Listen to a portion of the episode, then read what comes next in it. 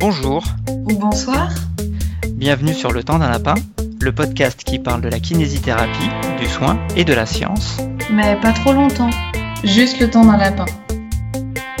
Je m'appelle Marie et je vais co-animer ce podcast avec Vincent. Bonjour Vincent. Bonjour Marie. Pour euh, commencer, en préambule de ce podcast, euh, levons toute ambiguïté, sachez que nous ne sommes pas des lapins. En réalité, nous sommes deux kinés qui se sont retrouvés autour d'une idée simple et un peu folle. Comment occuper efficacement les heures laissées vacantes par tous nos lapins Les lapins, c'est consultations qui se sont annulées au dernier moment ou ces patients qu'on attend longtemps, désespérément, assis dans le fauteuil devant l'ordinateur, dans l'entrée du cabinet, officiellement, sagement en train de faire de la compta, officieusement les pattes sur le bureau parce que forcément c'est long, l'attente. Et donc, pour vous aider à patienter, on va vous parler ici de kinésithérapie. Mais d'abord, on va vous expliquer qui nous sommes. Alors Vincent, tu vas nous dire qui tu es. Est-ce que tu peux euh, commencer à nous parler de ton diplôme et euh, de tes différentes expériences professionnelles jusqu'à présent? Donc je suis diplômé euh, kiné depuis 2008. J'ai fait mes études en Belgique, à Bruxelles. Euh, j'ai exercé quelques années en Belgique dans un service externe et euh, depuis 2010, j'exerce en région grenobloise, en libéral, avec euh, pendant un temps une activité d'enseignant à mi-temps à l'école de kiné, où je suis toujours vacataire. Et du coup, ton activité actuelle, elle ressemble à quoi? Mes patients actuellement, c'est essentiellement des patients souffrant de douleurs ou de douleurs persistantes, voire les deux. Ça, c'est vraiment le, c'est là où je pense euh, mon expertise euh, se situe. C'est quelque chose que tu as toujours fait ou c'est quelque chose que tu as développé petit à petit? C'est quelque chose que j'ai vraiment développé ces, ces, trois dernières années, euh, notamment grâce aux différentes formations que, que j'ai pu faire et euh, pour lesquels je, me passionne autant au sortir du diplôme, euh, dans les deux trois années qui ont suivi, quand je voyais un long Belgique euh, arriver au cabinet, je commençais par soupirer très fort. Aujourd'hui, je suis comme Christopher Valls dans English Bastards. Je gigote sur ma chaise d'impatience en me disant chouette, chouette, chouette, un long Belgique, je vais pouvoir m'amuser avec. Les références. J'aime bien cette idée de gigoter sur ta chaise. C'est un peu ce qui m'arrive quand on me parle d'arthrose. C'est pas mal. Oui, c'est pareil.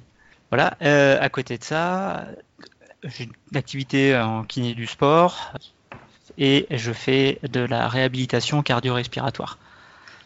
Pour les patients avec atteint de bronchite chronique obstructive Entre autres, mais aussi euh, tout ce qui est cardiopathie, quand on a le droit de s'en occuper. Mhm. Euh, la préparation des patients euh, qui vont subir une chirurgie bariatrique. Mais euh, voilà, c'est tellement vaste la, la, réhab que ça peut s'adresser aussi aux patients douloureux chroniques puisqu'ils seront souvent déconditionnés à l'effort ou à une partie de l'effort.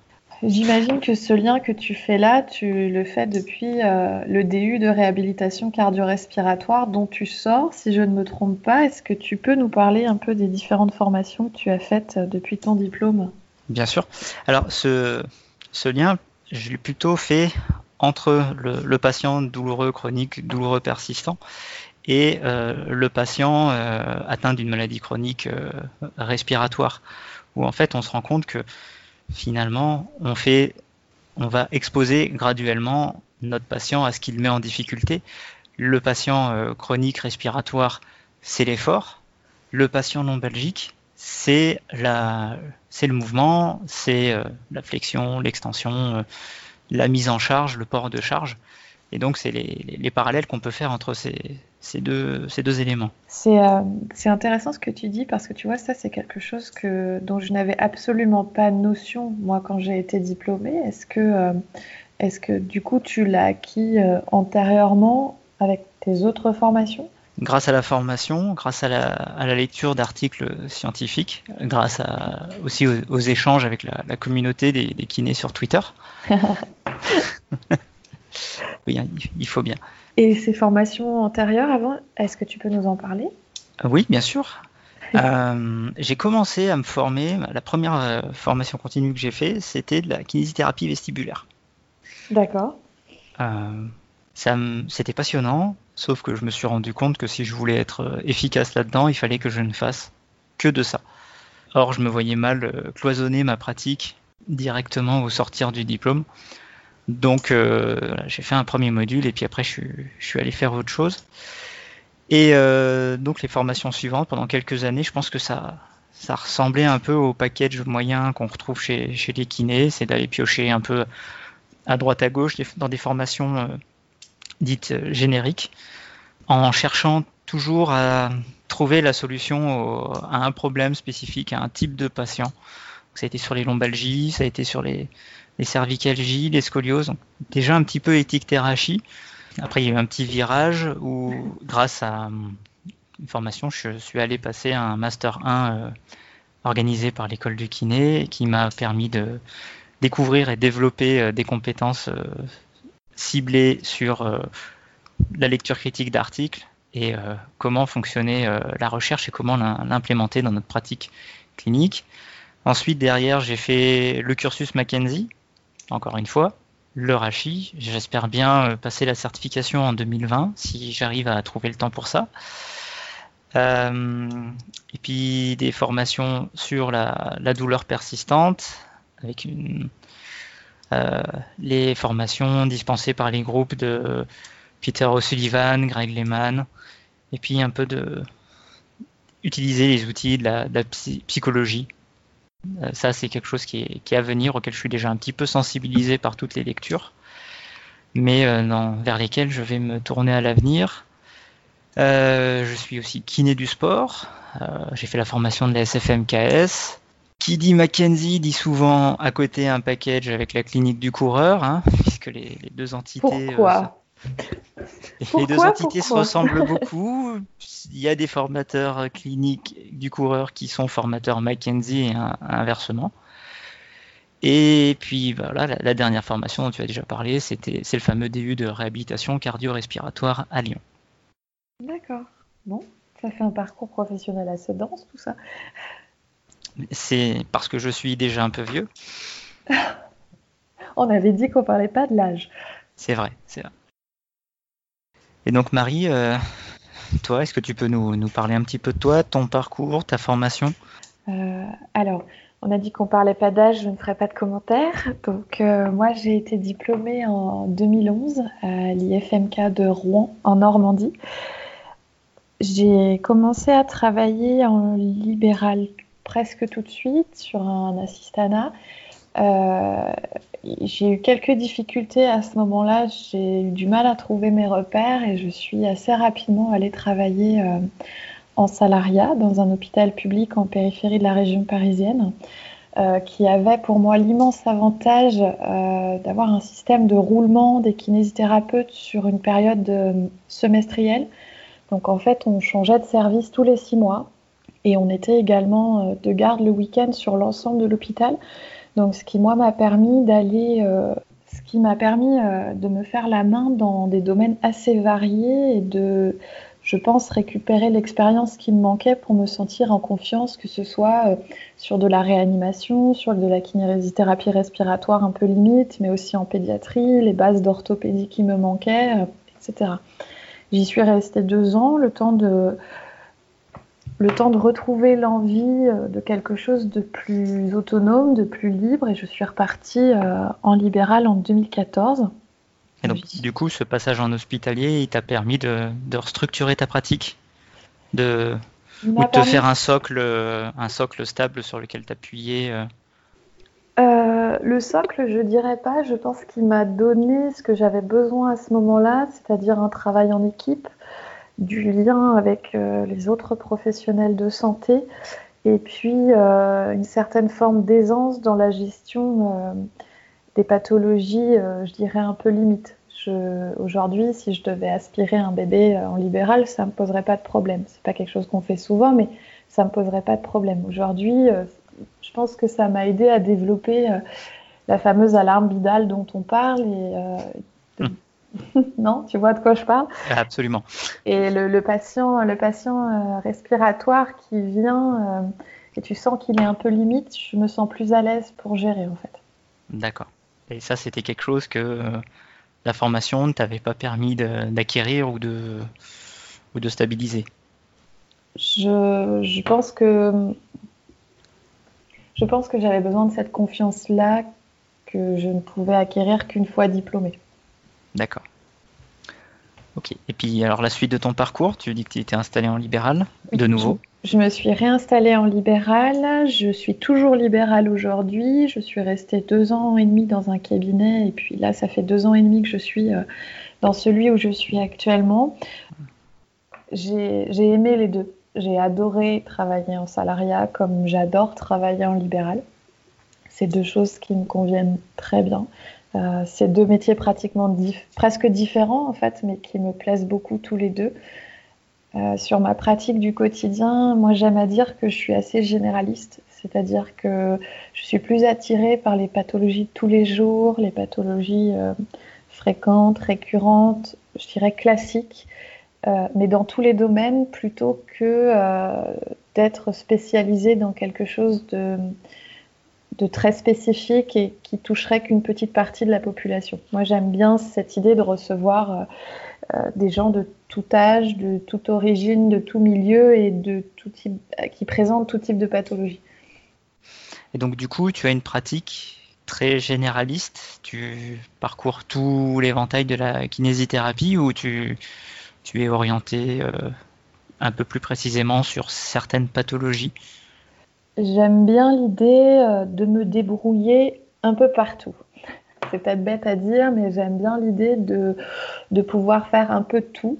Quand je suis arrivée dans le cabinet où je suis actuellement, j'étais plutôt à l'aise avec euh, les patients douloureux depuis longtemps. J'étais plutôt à l'aise avec les femmes en situation de souffrance, que ce soit, euh, je ne parle pas forcément de violence, mais tout simplement les femmes qui luttent entre eux une charge mentale importante et une douleur qui les, qui les empoisonne. Et puis, euh, dans ce nouveau cabinet, euh, j'ai commencé à travailler euh, ponctuellement avec des sportifs, quelque chose que je ne faisais pas du tout avant et que je, je pense que je détestais pratiquement. non, c'est méchant. J'ai commencé à apprécier aussi, tout en, tout en découvrant des concepts que je ne connaissais pas avant, de contraintes de contraintes, de stress mécanique, j'ai commencé à apprécier l'idée de travailler vers le geste sportif. D'accord. Donc futur kiné du sport? Non, je pense pas. je pense pas. Ça me, ça me va comme ça. J'aime bien le mélange entre. Euh, j'aime bien la revenir sur le travail du, geste, du comportement, qui soit sportif au quotidien pour, euh, pour travailler à soulager la douleur ou améliorer la performance, mais je ne me priverai pas pour autant euh, des patients qui sont douloureux depuis longtemps. D'accord. Et du coup, pour être à l'aise dans, dans cette euh, patientèle qui est très, très vaste, comment tu as orienté ta formation? Quel a été ton, ton, parcours de formation continue? Alors, euh, moi, je suis un pur produit Twitter. Mais alors pur de chez pur. j'ai je pense que c'est mon premier espace de formation sur lequel je suis inscrite depuis 2011, en fait, depuis mes premiers mois en libéral. Euh, j'ai rencontré sur Twitter une communauté médicale et paramédicale euh, qui abolit en fait les, distances, qui abolit les, problèmes géographiques et qui me permet de côtoyer des gens. Euh, c'est d'ailleurs comme ça qu'on s'est rencontrés, toi et moi, et pour moi, tu en fais partie, des gens qui qui, arrivent à se poser des questions, des questions qu'on n'entend pas toujours, des, questions qui vont beaucoup plus loin que ce dont on a l'habitude et d'aller chercher des réponses là où il faut aller les chercher, euh, euh, auprès, de, auprès de référents euh, qui ne sont pas forcément francophones et, et, dans des domaines dans lesquels on n'est pas forcément habitué à travailler. En termes de formation, moi j'ai. Alors, du coup, attention parce que du coup, j'ai fait trois cabinets libéraux différents et euh, un salariat, donc beaucoup de changements. J'ai fait. Euh, et puis, euh, en salariat, ce qu'il faut savoir, c'est que le, la formation n'est pas du tout accessible comme elle pourrait l'être en libéral. donc. Ah, tu oublies la formation maniement des extincteurs quand même. Oh, toi aussi, tu l'as eu moi, j'ai... Tous les deux ans. Heureusement que je suis restée que deux ans. J'ai effectivement fait la formation maniement des extincteurs. Je ne dirais pas que j'excelle au maniement de l'extincteur, mais je sais faire. Euh, j'ai eu la chance de pouvoir faire trois jours de formation soins palliatifs à l'hôpital. Euh, et puis, euh, sinon, en dehors, j'ai fait. Alors, j'ai commencé par une formation sur l'épaule à Rouen parce que je me sentais vraiment pas à l'aise avec les épaules au tout début. J'ai longtemps, enfin longtemps, disons que pendant trois ans, euh, j'ai orienté mes formations uniquement euh, auprès de l'Institut de Gasquet, donc Bernadette de Gasquet, qui est l'auteur euh, d'Abdo Arrêter le massacre. Oui, qui, bien connu. Ben, très connu. Périnée Arrêter le massacre. j'ai toujours des livres que je prête régulièrement. Bien-être et maternité aussi, qui est, qui est pour moi un livre intéressant pour parler de la maternité autrement. Euh, j'étais euh, plutôt convaincue. Ça m'a permis de, je dirais, compléter des manques à, un certain, à une certaine période, euh, j'ai envie de dire de ma carrière, mais bon, c'est court comme carrière. c'est déjà pas mal. Disons que ça m'a permis d'apporter certaines réponses à certains patients qui me manquaient. Et puis, le, gros virage pour moi, ben, c'est quand on s'est rencontrés la première fois l'année dernière à Paris pour euh, la formation euh, avec Wim Dankertz, qui est euh, instructeur en thérapie cognitive fonctionnelle pour la lombalgie. Et où là, je suis tombée, dans, je suis tombée dedans, quoi. Je suis tombée dans la marmite. T'étais pas déjà un peu dedans auparavant? Euh, pas physiquement. J'étais dedans parce que je lisais, parce que j'échangeais beaucoup sur Twitter, mais c'est la première formation en présentiel qui avait pour moi vraiment euh, le goût de l'evidence-based practice. C'était quelqu'un, c'était pour la première fois, c'était non seulement quelqu'un qui nous disait des choses qui avaient du sens, qui nous enseignait des choses qui pour moi avaient du sens et un sens qui était extrêmement fort, mais aussi euh, ces éléments-là qui, qui venaient pas juste de sa pratique, mais aussi de d'études en fait, d'études scientifiques, des, choses solides. Donc euh, l'année dernière, voilà, j'ai fait ça. Euh, j'ai fait la première partie Mackenzie juste après, en me disant que ça allait être intéressant de voir la lombalgie d'un côté dans le modèle biopsychosocial et dans un modèle un peu plus mécanique. Ça a été difficile après de concilier les deux. Pour l'instant, je ne sais pas si je vais poursuivre sur Mackenzie parce que euh, l'ouverture sur le, sur le biopsychosocial m'intéresse énormément. Donc cette année, euh, je vais participer euh, au sommet sur l'épaule à Paris, quand même, parce que l'épaule, ça reste vraiment pour moi problématique. Et je vais rencontrer Jérémy Lewis. et Joe Gibson alors, Joe Gibson en conférence, mais j'ai un atelier prévu avec Jérémy Lewis sur la capsulite. Donc, euh, pour moi, c'est euh, c'est vraiment euh, une chouette perspective. J'essaierai d'en parler. Et puis ensuite, ben, on va se voir à Toulouse avec Greg, Greg Lehman, qui va nous parler de neurosciences et de biomécanique et comment réconcilier les deux. Et alors ça, c'est vraiment quelque chose qui, qui m'intéresse. Et je vais également aller à Paris en décembre pour euh, une formation sur la thérapie d'acceptation et d'engagement. Euh, j'ai hâte de voir ce que ça va donner, mais je pense que c'est quelque chose qui va m'aider à avoir des clés dans l'échange avec le patient euh, pour, disons, pour que, pour que ce que je lui propose de faire à la maison prenne un sens qui lui permette de le faire avec plaisir. Je ne sais pas si je suis claire. C'est très clair. Je sais même pas si ça correspond exactement au contenu de la formation. J'espère que je raconte pas de bêtises. Mais euh, voilà. Donc, ça montre que tu as des attentes et puis on, verra si elles sont euh, satisfaites ou pas. Il faudra qu'on en reparle à ce moment-là. Ouais. Donc du coup, tu nous as parlé d'articles scientifiques de BP. Est-ce que tu peux me dire ce que c'est pour toi le, le BP en deux minutes? C'est parti.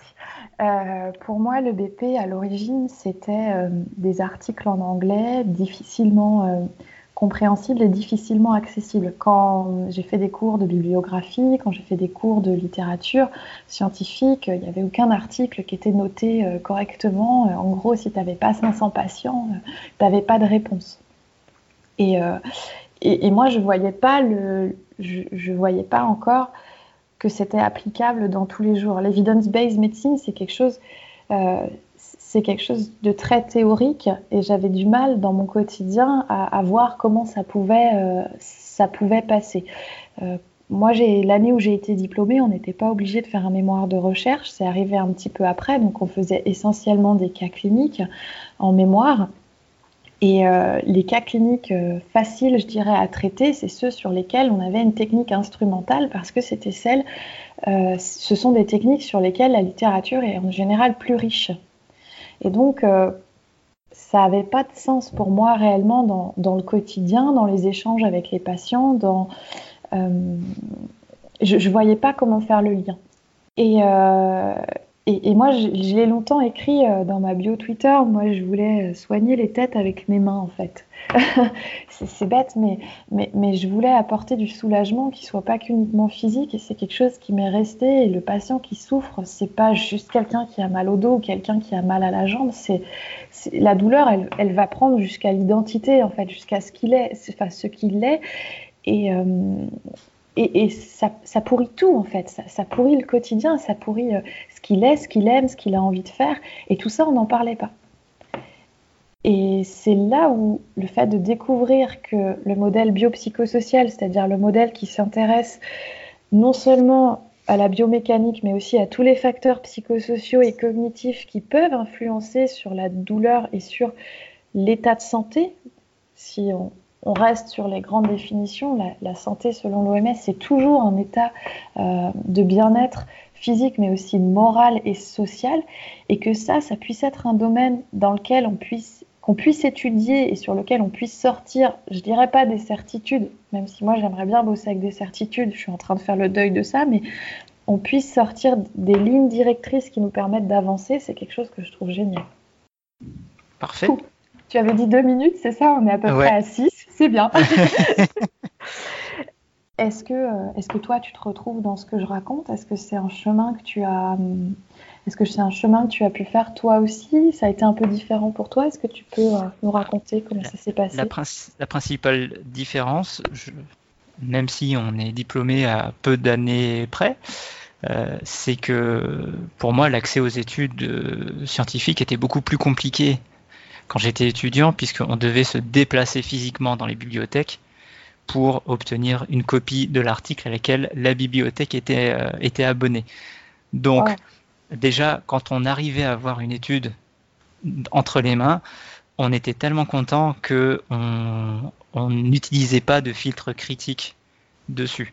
C'est seulement après avoir euh, suivi le, le, Master 1 à Grenoble que j'ai pu avoir ce recul sur les études et euh, avoir une certaine capacité à dire celle-ci, je peux lui faire confiance, celle-ci un peu moins, et euh, celle-ci, je l'oublie complètement. Et donc pour en revenir à, ce que le BP m'a apporté, euh, ça a été d'abord un, outil de compréhension, c'est-à-dire comme, comme pour toi le, le passage au modèle biopsychosocial, c'était comprendre pourquoi les choses ne fonctionnaient pas lorsqu'on s'adressait uniquement aux tendons, aux muscles, à l'articulation. Pourquoi est-ce que on n'obtenait pas de progrès alors que euh, on s'adressait bien à la structure qui était euh, impliquée dans la pathologie d'après l'imagerie, d'après le diagnostic du médecin, et où en fait on se rend compte que tout ça, ça fait partie d'un tout et que on est obligé de prendre en compte le tout si on veut améliorer le patient. Tu vois ce que je veux dire? Absolument. Et à, cette époque, il y a eu une époque où euh, si un patient venait, je n'avais pas de radio, je n'avais pas d'IRM, de ses lombaires, euh, je pestais intérieurement en me disant mais comment est-ce qu'ils veulent que je travaille si je ne sais pas ce qui se passe euh, à l'intérieur? Aujourd'hui, le patient arrive avec ses imageries, je me dis mais allez, on a encore gaspillé de, l'argent inutilement. tu vois, il y a quand même eu c'est une magnifique pirouette, je pense. Euh, tu, es ton propre troll, c'est magnifique. Je, je, je, troll mon moi d'il y a quelques années. C'est assez. C'est beau. Je, trouve ça à la fois beau et à la fois effrayant parce que ça fait juste 10 ans. Ça fait juste 10 ans, oui, mais en même temps, c'était, je pense, le début de la, vraiment de la, de la prise de l'EBP euh, en, kinésithérapie. Donc, on va dire que c'est mon, mon droit à l'erreur. et je, pense être en, être assez bien revenu. Et du coup, ça m'a permis aussi d'apprendre à gérer l'incertitude. Justement. dont, tu as, dont tu as parlé, c'est que aujourd'hui, on, on, ne connaît pas tout les, vérités d'hier ne sont plus vraies aujourd'hui ou ont été fortement nuancées, et de, de voir que c'est un constat général que malgré tout les connaissances, le corpus des connaissances là-dessus évolue, ça permet d'être un peu plus serein et de se dire, ok, on prend les choses posément, on va commencer par mettre du bon sens, écouter ce que nous dit le patient, et on va voir comment ça s'intègre dans tout le reste. Voilà, pour moi c'est si on devait définir le BP, c'est un petit peu ça. Je suis assez d'accord avec toi. Ce chemin sur l'incertitude, il est difficile euh, parce que tu crois en sortant, en sortant, tu as quelques certitudes et puis euh, tu as surtout la certitude après de ne pas être si bon que ça. Et, le BP, elle te permet pas forcément de te sentir bon parce qu'elle te fait remettre en question ce que tu, ce dont tu étais sûr. Et, mais en même temps, euh, c'est quelque chose sur lequel travailler parce que ça enrichit en fait la, vision du patient. Il y a des certitudes qui sont pas bonnes. Moi, quand je suis sortie du diplôme, pour revenir au biopsychosocial, t'es pas, t'es pas, t'es pas psy, hein, t'es kiné, donc euh, tu vérifies juste que ça va et c'est tout. Et il y avait cette histoire de si la douleur, la douleur ne cesse pas, c'est que quelque part c'est dans la tête. Et ça, c'est un sujet euh, dont je parle beaucoup, mais, mais ça, c'était des certitudes qui, qui ont fait beaucoup de mal. Et je trouve qu'aujourd'hui, c'est intéressant de revenir à on ne sait pas exactement tout ce qui se passe, mais on sait qu'il y a telle et telle chose qui joue et il faut qu'on en parle. Et pas pour vous, pas pour vous pointer du doigt, mais pour, euh, pour avancer en fait, pour vous aider à avancer. Oui, complètement.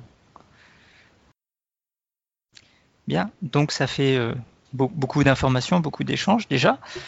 On va conclure ici pour euh, ce préambule. Avant, de, terminer, on va tout de même vous préciser quels sont nos, conflits d'intérêts, histoire que vous sachiez si on a un vilain plan machiavélique derrière tout ça ou, ou pas. Marie, est-ce que tu as un conflit d'intérêts dont tu voudrais nous faire part? Alors, comme moi, tu le sais, je suis hyper machiavélique. Je tire énormément d'argent de ce travail. Non, c'est pas vrai.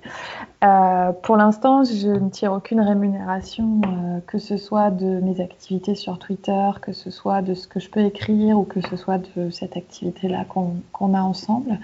J'ai potentiellement des projets, euh, mais qui ne sont pas suffisamment aboutis aujourd'hui pour correspondre à des liens d'intérêt. ma pratique est telle que moi, je travaille en individuel avec quand même des délais d'attente et une grosse pression démographique, euh, la visibilité que je peux récupérer en, discutant avec toi ici et en partageant avec d'autres, elle ne me permettra pas euh, d'augmenter drastiquement euh, que ce soit mon chiffre d'affaires ou ma popularité en local. Donc je ne pense pas avoir de réel conflit d'intérêt pour l'instant. Et toi Vincent, si tu as lancé le sujet, c'est que peut-être tu as quelque chose à te reprocher. Euh, la visibilité par rapport aux patients, hmm, téléphone euh, sonne toute la journée. Je pense qu'il n'y a, pas beaucoup de kinés qui ont besoin d'augmenter leur patientèle. Donc je me dois de préciser que je suis euh, élu ordinal. J'ai aussi un projet de formation continue orienté sur la prise en charge du patient lombalgique qui est en train de gentiment voir le jour, qui n'est pas prévu pour tout de suite, si tout ça se développe, évidemment, nous tiendrons, nous vous en ferons part euh, dans un podcast ultérieur, je pense. Euh, le but, c'est pas de cacher quoi que ce soit, c'est de rester transparent et de s'amuser, enfin de s'amuser, de partager, de s'amuser et d'apprendre ensemble, si vous êtes d'accord. Euh, si vous avez la moindre question, vous n'hésitez pas à laisser un commentaire dans la page juste en dessous sur le blog Le temps d'un lapin. Et puis, euh, on en discutera avec plaisir. Merci de nous avoir écoutés. Et puis, on vous dit euh, à très vite. À bientôt.